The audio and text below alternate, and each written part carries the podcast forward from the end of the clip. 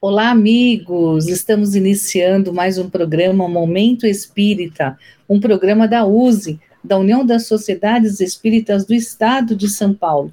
Mais de 50 anos no ar aqui pela Rede Boa Nova, sempre levando a mensagem espírita até você, estudando a doutrina. E hoje muito felizes por contarmos mais uma vez com a sua audiência. Muito obrigada por deixar nós entrarmos nos seus lares nesse momento de almoço e compartilhem conosco aqui, estudem, mandem um WhatsApp, participe da nossa enquete, e isso vai nos deixar muito felizes. A nossa enquete de hoje é a seguinte: você sabe qual publicação espírita começou em 1 de janeiro de 1858?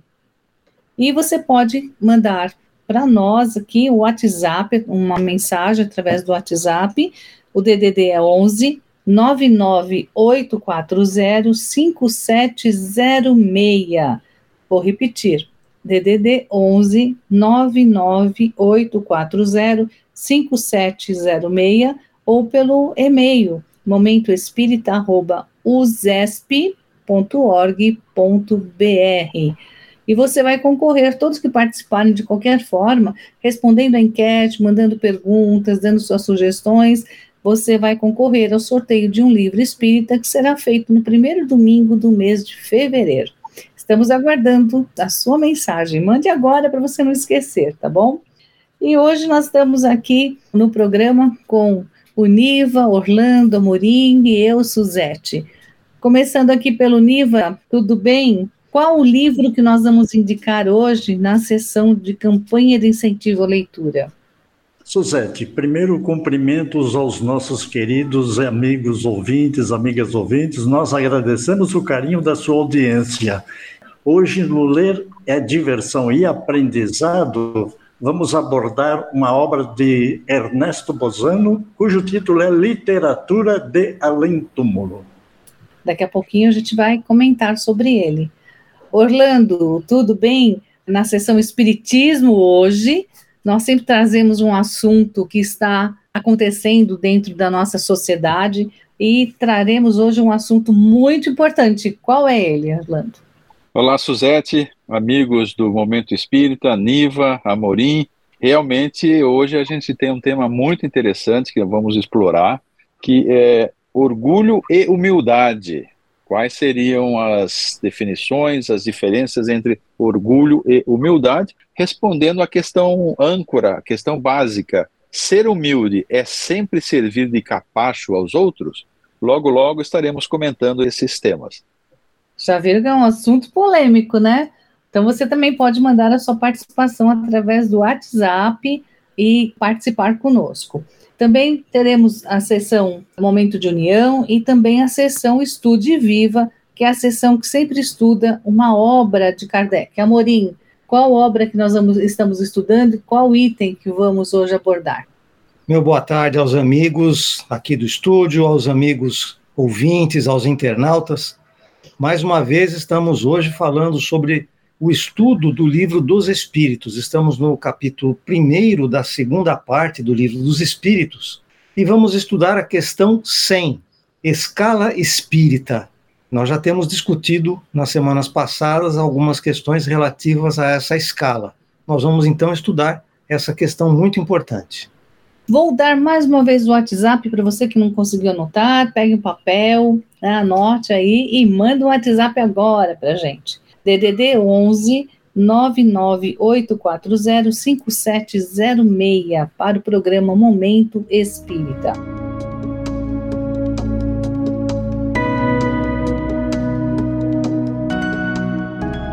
Vamos começar com a campanha de incentivo à leitura. Toda semana a gente indica um livro, um filme para você, dando uma dica aqui de leitura.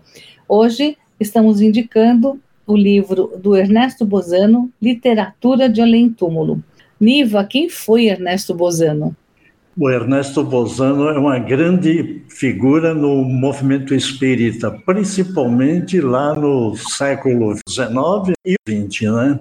Lembrando que ele nasceu em 9 de janeiro de 1862, em Gênova, Itália. Professor da Universidade de Turim, ele foi, antes de se converter ao Espiritismo, materialista, convicto, cético, positivista. E um detalhe: foi um positivista materialista a tal ponto convencido que lhe parecia impossível existir pessoas cultas, dotadas normalmente de sentido comum, que pudessem crer, acreditar na existência e sobrevivência da alma. Olha, quem está no movimento espírita, quem se interessa pelas obras da doutrina espírita, sem dúvida nenhuma, tem que conhecer e tem que ler Ernesto Bozano. Ele escreveu várias obras, né, Orlando?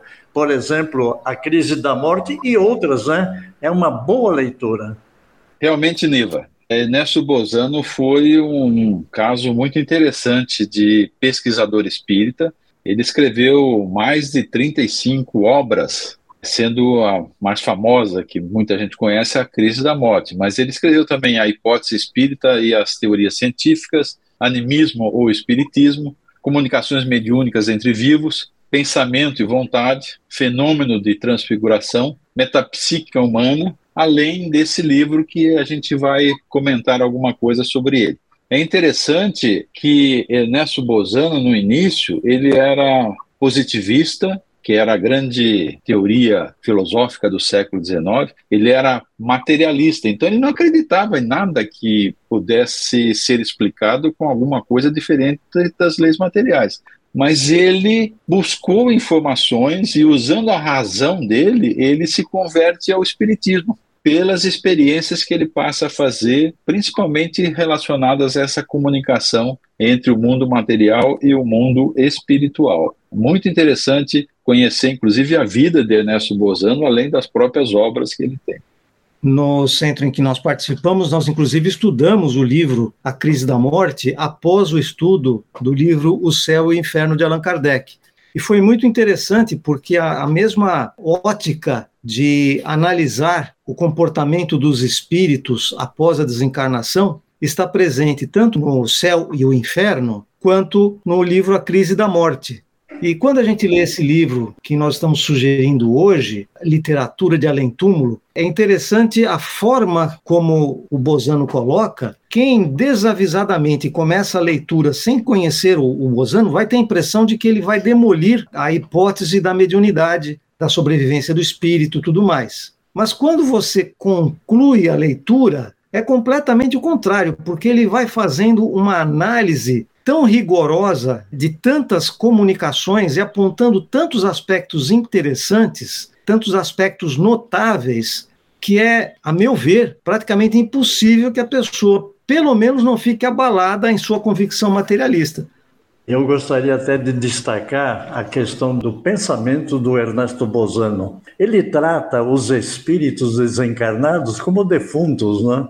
E quando ele escreve esse livro, Animismo e espiritismo ou animismo ou espiritismo do Alexander Aksakov, a gente vê nitidamente, vamos dizer assim, a tendência materialista positivista dele, mas só se convenceu depois quando ele teve é, uma experiência com uma médium que citou inclusive o que estava escrito no epitáfio da mãe dele. Ou seja, ele se assustou. Ele, ele tinha acabado de colocar aquela mensagem lá no túmulo da mãe. Quer dizer, ninguém sabia. Isso deixou, vamos dizer assim, transtornado com as suas ideias primitivas, porque ele, ele realmente não acreditava e achava ridículo que pessoas cultas, inteligentes, seguissem essa doutrina. E é sempre bom lembrar, essa é, foi um, esses acontecimentos ocorreram exatamente no período de propagação do espiritismo, o que é muito interessante. Quanta gente se envolveu isso? Por exemplo, o professor Ernesto Chiaia, lá na, na, na Itália, e também com César Lombroso, que a própria mãe se manifesta, quer dizer, homens de ciência que não admitiam realmente ridículo afirmar que os espíritos se manifestavam. É um assunto muito interessante, e como Orlando falou, as obras de, de, desculpe, de Ernesto Bozano, elas têm que ser realmente lidas e mais do que isso estudadas. E vocês podem perceber que nessa obra Literatura Além Túmulo, é muito importante compreender. São vários os casos. Ele, ele praticamente analisou seis. E em todos eles, ele chega à conclusão de que é impossível negar a existência e a sobrevivência da alma, que ele chamava carinhosamente de defuntos.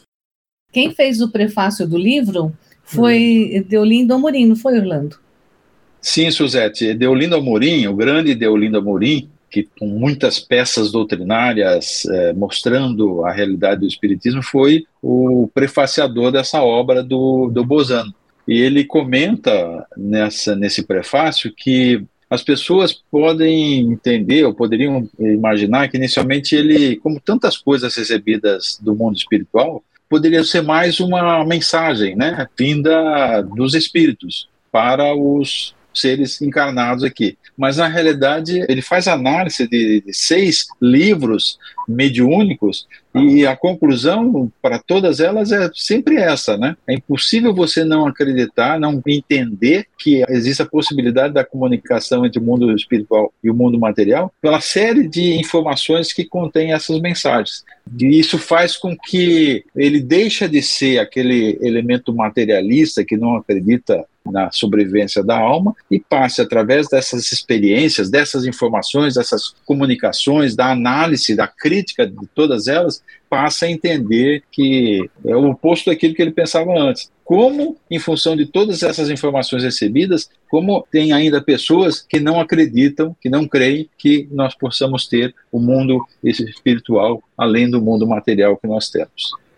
Só uma observação: esse livro que a gente está discutindo, a literatura do além-túmulo, tem um aspecto muito interessante. Ele, por exemplo, tem uma parte, um capítulo do livro em que ele fala de patient word, que seria um espírito dando comunicações através de uma mulher comum que não tinha nenhuma cultura excepcional e faz romances da época de Jesus, romances da época da Inglaterra antiga, faz também romances e contos do inglês da época, do começo do século XX, com linguagem adequada a cada uma dessas épocas. Hoje em dia, nós temos pessoas dedicando-se ao estudo comparativo dos trabalhos, por exemplo, de Chico Xavier, considerando os autores que são retratados, que são recebidos, fazendo análises filológicas, filosóficas. Isso já é feito pelos autores da época que o Bozano enfeixa aqui nesse livro. É muito interessante, é absorvente essa leitura. É um livro pequeno, são pouco mais de 80 páginas.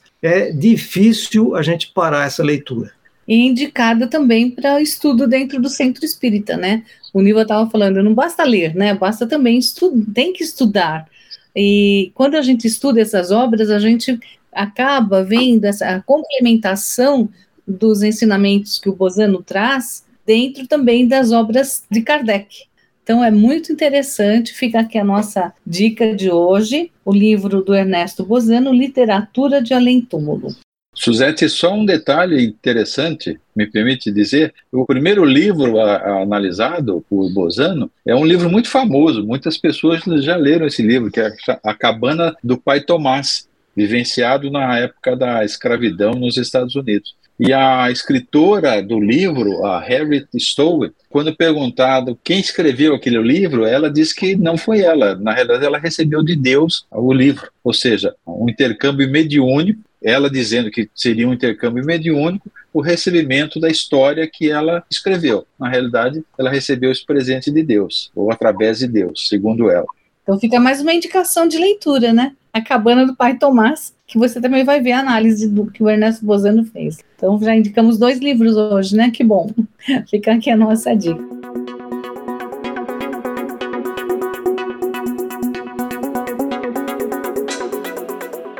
Então vamos entrar agora na sessão Espiritismo hoje, que é a sessão que está sempre falando sobre a história do Espiritismo, também de temas atuais. E hoje nós vamos enfocar dois aspectos que todo mundo fala que é a chaga da humanidade, que é o orgulho e o egoísmo. Vamos especificamente hoje falar um pouco sobre a questão do orgulho.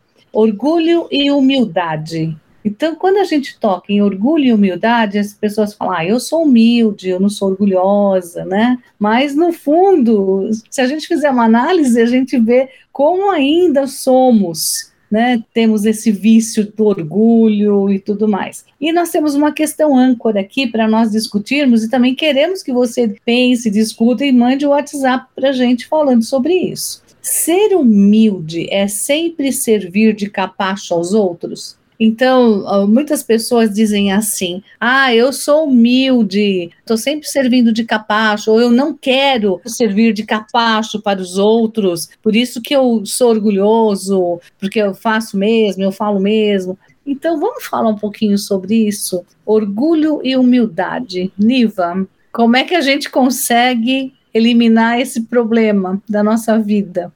No estudo de Viva, nós vamos comentar da escala espírita. Tem tudo a ver com o que nós estamos comentando agora sobre orgulho e humildade. É sempre bom lembrar que o nosso início de criação realmente nos coloca numa posição de aprendizado, de adquirir conhecimentos, exatamente para conquistar virtudes e eliminar defeitos, ou seja, imperfeições. E sem dúvida nenhuma, orgulho, sem sombra de dúvida, ele seguramente é uma imperfeição. Como é que se consegue superá-lo? A partir do momento em que você vai adquirindo experiência através de múltiplas reencarnações, através do conhecimento que se adquire na sua vivência das todas as suas existências, e consequentemente vai chegar um ponto em que você vai compreender que mesmo tendo sólido conhecimento, mesmo tendo uma conduta moral praticamente exemplar, você não vai admitir mais, está certo, a existência do orgulho. E, pelo contrário, vai se espelhar naquilo que mostrou, por exemplo, a passagem de Jesus de Nazaré no seu evangelho, onde ele pregava a modéstia, a humildade, para que todos pudessem conviver dentro de um ambiente onde houvesse justiça e respeito. Por isso, o homem hoje, no nível que nós estamos, pode falar que orgulho, na verdade, o que é? É um sentimento pessoal, típico ainda de espírito imperfeito, porque representa o brio, a altivez, aquela sensação de que é melhor do que o outro. O contrário disso que é humildade, é o que conduz o indivíduo à consciência das suas limitações. A partir do momento em que ele começa a fazer essas comparações, ele realmente está adquirindo as virtudes que precisa para, a partir daí, alcançar o topo da escala espírita, que nós vamos falar mais lá na frente. Orlando, a gente pode dizer então que o orgulho é o terrível adversário da humildade? É, entendemos que sim. O orgulho aquela característica da pessoa que se sente superior às outras. Então, é uma avaliação da pessoa, talvez até associando ao quanto ele já conseguiu crescer. E o quanto ele conseguiu crescer evidencia que ele é superior àqueles que estejam ao seu lado.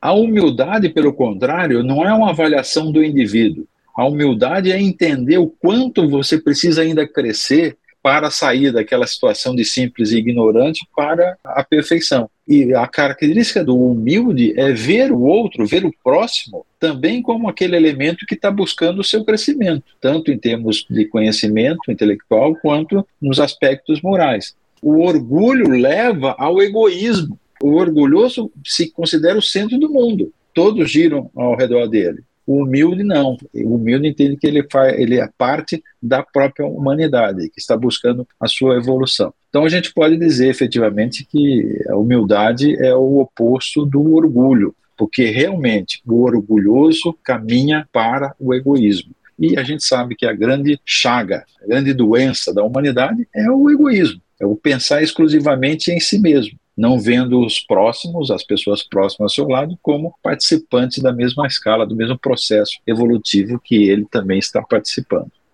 Eu gostaria até de complementar isso que o Orlando está falando, porque veja, é, Jesus sempre é, praticou a humildade, a simplicidade a modéstia. Mas ele tinha um adversário, uma seita religiosa na época, os fariseus, que representavam, na verdade, aquilo que nós estamos falando, a humildade de Jesus contra o orgulho dos fariseus. E olha, lá no Evangelho segundo o Espiritismo, lá no capítulo 7, bem-aventurados os pobres de espírito. e as instruções dos Espíritos, Kardec coloca uma mensagem de Lacordaire, que deve ser, inclusive, lida pelos nossos ouvintes para refletir em cima disso. É uma mensagem mais ou menos longa, vai mais ou menos umas duas ou três páginas, mas é muito interessante porque ele entra no nó da questão que nós estamos comentando nós ainda, muitos, não têm consciência de que não são humildes. Nós somos disfarçadamente ainda muito orgulhosos. Ou seja,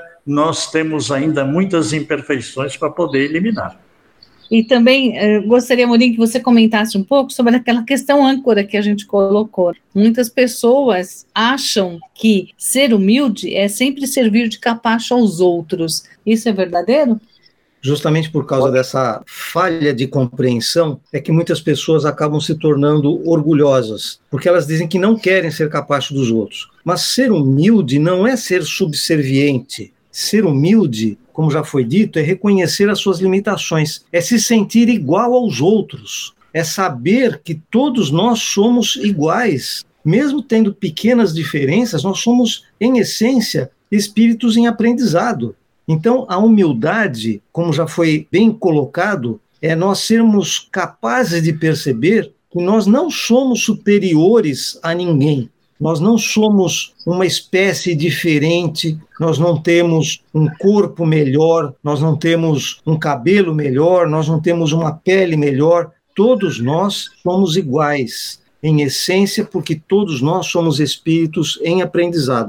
Talvez a gente possa estabelecer o seguinte: essa visão do capacho é uma visão muito humana. O orgulho, a princípio, estabelece que a gente tem uma vida só, enquanto que a humildade associa a ela as diferentes reencarnações. Quando eu entendo o que acontece após a morte, mais facilmente eu tenho condições de assumir a humildade, pensando no progresso, na evolução. Se eu permaneço orgulhoso nas minhas ações, eu esqueço o que pode acontecer após a morte, ou identifico que após a morte não tem nada, vai ter o nada. Né? Então é melhor eu tirar proveito da minha situação aqui e agora, sendo orgulhoso, superior, considerando que os outros são secundários a mim ou inferiores a mim. Esse é o papel do orgulhoso. Quando você vê outras vidas acontecendo, isso muda radicalmente.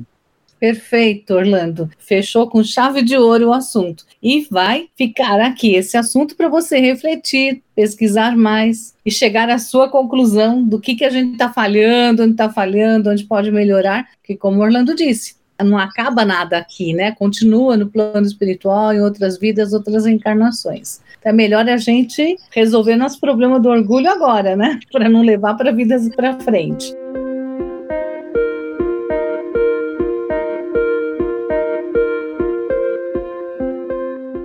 Vamos agora falar um pouquinho também sobre o site da USE.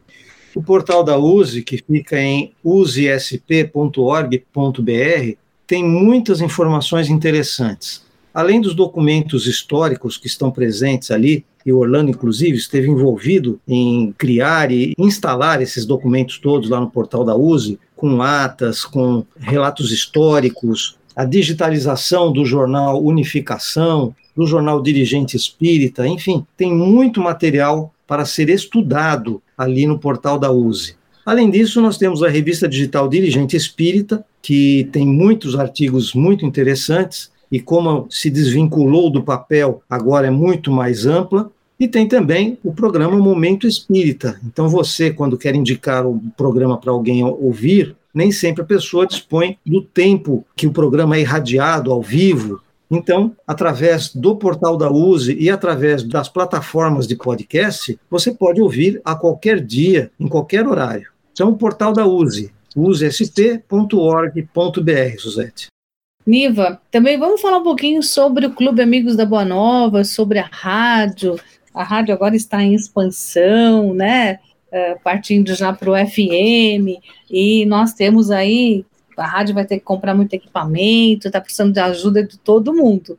Então, como é que a gente pode ajudar através do Clube Amigos da Boa Nova?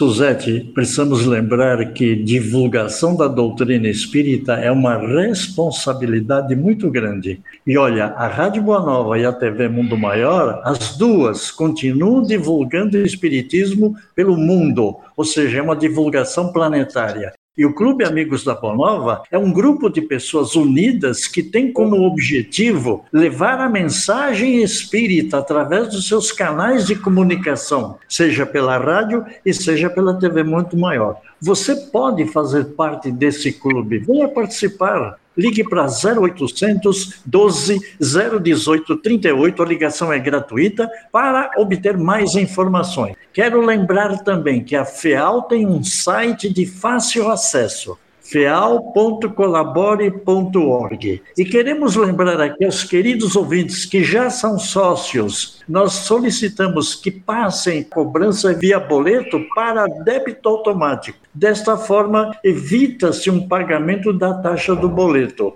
Contamos com a sua colaboração e agradecemos. Vou repetir o telefone para você ligar: 0800 12 018 38.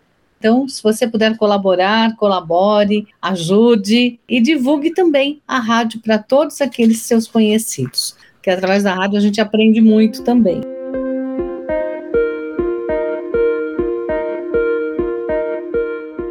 Hoje, em Momento de União, trazemos Osmar Ermelindo, presidente da USE Intermunicipal de Bauru, órgão de unificação, componente da USE Regional do Centro-Oeste, que recentemente foi criada pela União das Regionais de Bauru e de Jaú, no interior do estado de São Paulo.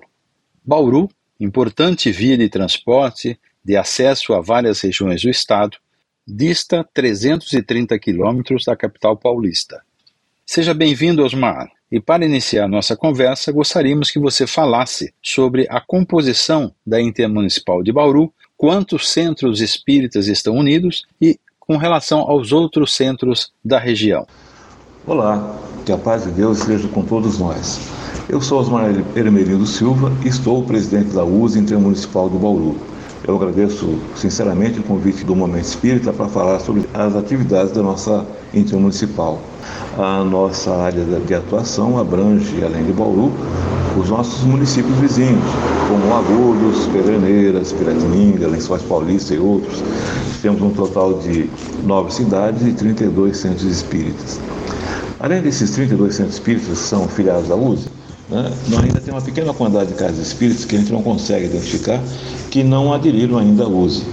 Esse é um número que varia muito, né? cada dia tem um, um centro novo, alguns centros fechando, e é difícil a gente saber exatamente a quantidade deles. Mas nosso objetivo é nos mantermos em contato com eles, pelo menos com as casas que a gente identificou, né? apresentando a USE e convidando-as para se juntar a nós. Depois de dois anos da pandemia da Covid-19, os centros espíritas já retornaram às atividades normais e os eventos estão já no formato presencial? E também, se os trabalhadores das instituições já retornaram às suas atividades. As informações que temos dão conta que todos os centros da nossa área já voltaram às atividades presenciais. Através das visitas que a gente faz a essas casas e também de comentários dos dirigentes, né, a gente nota que boa parte dos antigos frequentadores ainda não retornou às atividades. Mas, em compensação, há um número bastante grande de novos frequentadores. Em alguns casos, a quantidade total de frequentadores juntando esses novos irmãos, né, continuou a mesma. Que atividades são realizadas conjuntamente entre os centros da Intermunicipal de Bauru? Nós procuramos sempre realizar atividades que envolvam todos os centros da nossa região. Assim, temos proporcionado sessões de cinema aqui no, principal shopping da cidade de Bauru, com filmes como Chico para Sempre e outros, né? Mas sempre com temática espírita, é claro. Essas sessões são realizadas aqui nos principais cinemas e têm conseguido um grande sucesso de público, sempre com a casa cheia. Mas o, o grande objetivo realmente não é só ter a casa cheia. O principal benefício que nós temos nessas sessões é a convivência, o encontro dos irmãos das mais diversas casas espíritas da região, que vêm todos para Bauru para poder ver o filme, encontrar os irmãos, se abraçar e confraternizar um pouquinho. Além disso, a gente coordena também ao longo do ano algumas feiras do livro espírita, e a gente também tem feito várias sessões de autógrafo de, de autores consagrados, né? sempre com a parceria da nossa livraria espírita. Mas o, o, grande evento que a gente realiza anualmente é a Feira Amor. A Feira Amor talvez seja o principal evento coordenado pela nossa ente municipal. Nós já estamos na sua 35ª edição. Esse evento conta com a participação da maior parte dos nossos centros de Bauru e da região. Osmar, agradecemos sua participação e deixamos espaço para suas palavras finais. Essa foi uma pequena descrição das atividades da USE Intermunicipal de Bauru, né, dentro do tempo que nos foi permitido. Essas atividades, eu posso dizer para vocês, que só podem ser executadas graças ao trabalho competente da nossa diretoria e à maravilhosa participação das nossas casas espíritas, a quem eu, eu sinceramente agradeço e mando meus cumprimentos. Mais uma vez, eu agradeço o interesse do convite do Movimento Espírita e me coloco ao dispor sempre que for necessário. Um forte abraço e fiquem todos na paz de Deus. Aparecido José Orlando, com Osmar Ermelindo, presidente da USE Intermunicipal de Bauru, para o Momento de União.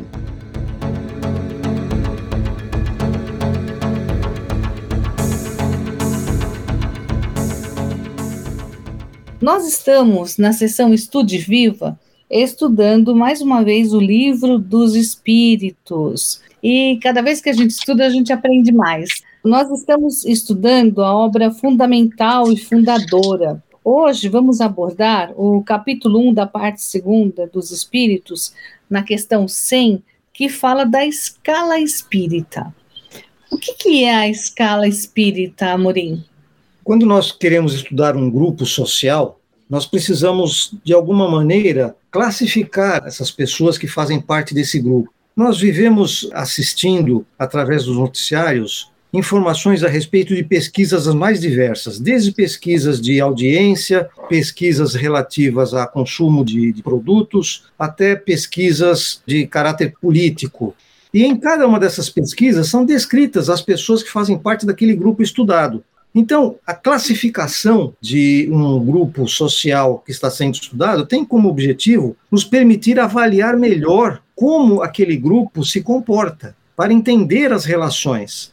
Ora, se os espíritos são exatamente nós sem o corpo, nada mais natural do que nós criarmos de alguma forma uma classificação desse grupo social que nós chamamos de ambiente espiritual, mundo espiritual, plano espiritual, seja lá que nome a gente queira dar. Ou seja, os espíritos que estão desencarnados e que são humanos como nós, têm várias características que permitem que nós os agrupemos em vários nichos, em vários subgrupos. E é isso o que Kardec pretende com essa escala espírita. E ele ocupa essa questão número 100 do Livro dos Espíritos, justamente falando sobre isso. E ele fala sobre essa classificação, antes de mais nada, dizendo que não se trata de uma classificação absoluta. Não é assim, Orlando? Você, como engenheiro, sabe que todos os produtos podem ser classificados das formas mais aleatórias possíveis. Nós escolhemos a forma pela qual a gente quer classificar. E outras pessoas vão classificar de formas diferentes, não é isso? Principalmente considerando que, se nós somos criados simples e ignorantes e partimos através do processo evolutivo à condição de espírito perfeito, aqueles que participam da cocriação de Deus, essa escala do simples e ignorante até o, o perfeito é infinita. E como infinita, é muito difícil você ter as nuances entre uma ordem e outra. E é interessante, inclusive, fazer uma reflexão, porque Kardec coloca isso dentro do primeiro capítulo desse livro segundo, né, do livro dos Espíritos, referente ao mundo espírito ou dos espíritos. A princípio, a gente pode dizer que essa classificação dos espíritos, que eles geralmente consideram como três divisões básicas, o Niva posteriormente pode comentar sobre essas três divisões, é dos espíritos, ou seja, dos desencarnados. Mas necessariamente isso tem impacto em nós encarnados. Afinal de contas, nós somos os espíritos desencarnados amanhã. E a gente sabe que com a morte nós não temos a grande modificação nas nossas características. Nós vamos continuar com as características que nós temos. Então, tanto para os espíritos como para os encarnados, vale essa classificação. E essa classificação, como Kardec diz, ela não pode e não deve ser absoluta. Mas a gente pode entender que a grande importância de conhecer essa escala, eu gostaria de dizer o seguinte, que ela é muito importante para aqueles que têm os trabalhos mediúnicos. É importante ter essa classificação e entender como essa classificação, essas características, como elas funcionam, para saber como lidar com as comunicações dos espíritos. Não somente numa reunião mediúnica, mas ao recebermos uma comunicação mediúnica, as palavras que a gente tem nessas mensagens, nós podemos classificar esse espírito que deu a, a, mensagem dentro de uma dessas classes e entender características mais genéticas que eles apresentam nos auxiliando na compreensão, nos auxiliando no entendimento, em aceitar que a informação é realmente uma verdade, considerando a própria divisão, a, a própria ordem que o espírito comunicante estabelece. É muito interessante aí, Orlando, que o Kardec, logo no início que ele começou a ter contatos com os espíritos, falou que a princípio, ele havia percebido que os espíritos não eram todos iguais em saber, em conhecimento, e que a partir dali, então, ele começou a, dar um tratamento, fazer perguntas, obter respostas e definir desta forma aquilo que estava inserido no contexto do próprio Consolador prometido. Ou seja, Kardec então já percebeu que de um grau a outro a transição é insensível. Não existe realmente uma escala fechada. Eu faço até por analogia uma comparação com a escala dos mundos habitados, né? Desde mundo primitivo até mundo celeste e mundo divino. Então, nós temos aqui condições de entender quando falamos de orgulho e humildade. Aqueles espíritos que estão nas escalas inferiores, eles pertencem a um grau, nesses três graus que o próprio Kardec recebeu dos espíritos, exatamente para poder justificar. E o Kardec fala nessas observações preliminares os espíritos admitem três categorias principais, ou três grandes divisões. Na última, que fica na parte inferior da escala, ou seja, é a partir dali que nós iniciamos, estão os espíritos imperfeitos, que ainda estamos, porque nós não somos imperfeitos, estamos imperfeitos. E é claro que nessa escala aqui, nessa fase, a predominância da matéria sobre o espírito e existe a propensão para o mal. Consequentemente, eu parto para a segunda que diz que é caracterizado pela predominância do espírito sobre a matéria. Então, espíritos inferiores são mais propensos materialmente falando. Os bons espíritos já prevalece a ação do espírito. E agora, na primeira escala, aquela que é realmente o topo, é os espíritos puros. Eu diria que Jesus de Nazaré faz parte dessa primeira escala, segundo essa classificação que o Kardec deu. E nós aqui, olha, podemos dizer o seguinte: quando fazemos o censo, o IBGE faz praticamente aquilo que o Kardec fez lá no século XIX. Interessante, né? É interessante também nós observarmos, quando a gente fala em escala, a gente está acostumado aqui com o nosso mundo material, numa escala hierárquica, onde tem um chefe, aí depois vem os subordinados. Então, não é esse tipo de parâmetros de ser chefe, de ter estudado mais, não. A questão da escala espírita é meramente moral, não é isso, Saulinho?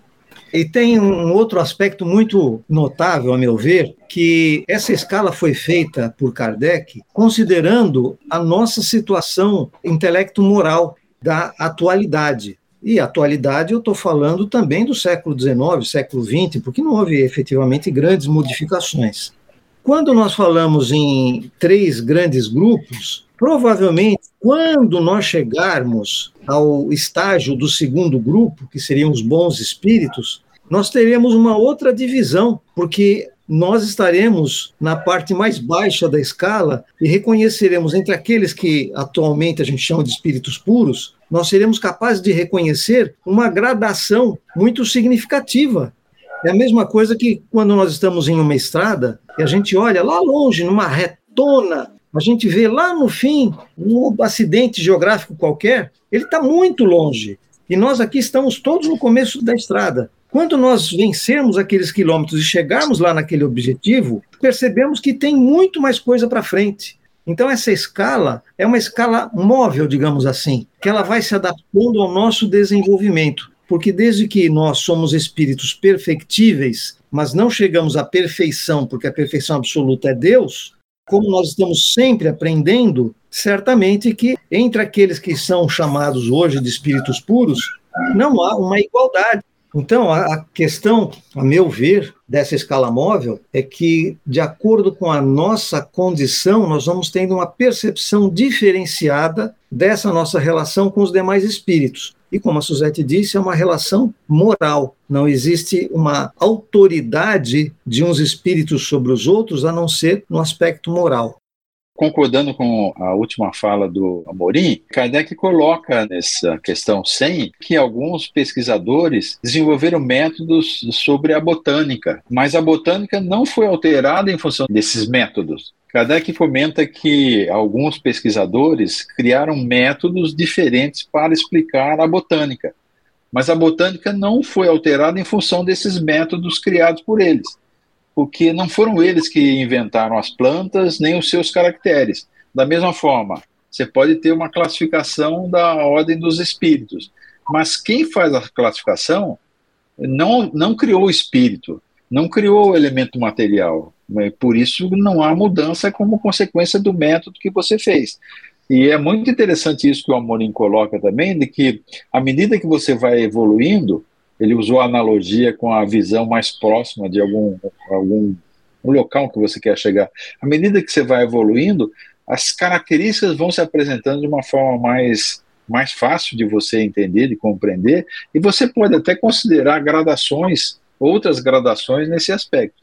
Mas a gradação, a ordem em si, ela não, a princípio, ela não modifica própria característica evolutiva dos espíritos, mas apenas nos ajuda a entender onde se posicionam cada uma e detalhe, não somente os outros, mas a gente também pode pode verificar onde a gente se enquadra dentro dessa escala espírita que foi apresentada por Kardec.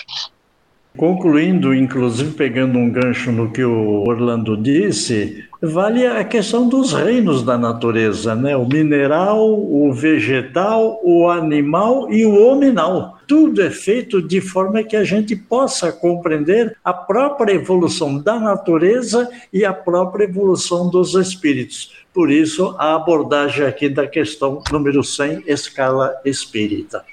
Efetivamente, as classificações mudam se a gente pegar as primeiras classificações botânicas e as mais recentes, existem diferenças, porque desenvolvimento da ciência botânica fez com que houvessem novas interpretações a respeito da relação entre as diversas espécies, assim também na zoologia e na pesquisa geológica. Em todos os ramos do conhecimento humano, conforme nós vamos nos desenvolvendo, a gente vai compreendendo melhor aqueles fenômenos que estão relacionados com o nosso objeto de estudo e vai classificando de forma diferente, mais aperfeiçoada. Da mesma maneira, eu acredito que nós viveremos em nosso relacionamento com os demais espíritos nesse relacionamento cada vez mais humilde e ao mesmo tempo mais repleto de conhecimento.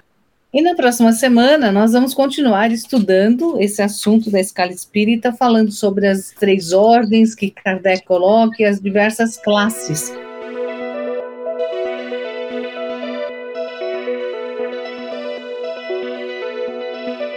E assim nós encerramos o nosso programa de hoje. Convidamos você para continuar estudando aqui o Livro dos Espíritos, ler o livro que nós indicamos do Ernesto Bozano. E mais uma vez nós agradecemos você por ter ficado aqui conosco na Rádio Boa Nova, nos ouvindo. E vamos dar mais uma vez aqui o nosso WhatsApp para você participar. É 11 998405706 11 998405706 mande aqui para gente a sua opinião, sua sugestão. E também você pode participar através do e-mail que é momentoespírita@usesp.org.br momentoespírita@usesp.org.br e lembrando mais uma vez da nossa enquete. Você pode responder a nossa enquete, participar e participando de qualquer forma, você vai concorrer ao sorteio de um livro espírita que vai ser feito no primeiro domingo de fevereiro, que é a próxima semana já, né? Você sabe qual publicação espírita começou em 1 de janeiro de 1858? Então pesquise e responda. Mas nós vamos às nossas despedidas, começando com Orlando. Queridos amigos, até a próxima semana. Um prazer estar com vocês. Fique conosco. Um abraço. Niva. Obrigado mais uma vez pela sua carinhosa audiência. Contamos com a sua companhia novamente no próximo domingo. Tenham todos uma boa semana. Amorim. Aos amigos do estúdio, ao pessoal que nos ouve pela rádio, pela internet, um grande abraço. Vamos continuar juntos, sempre estudando.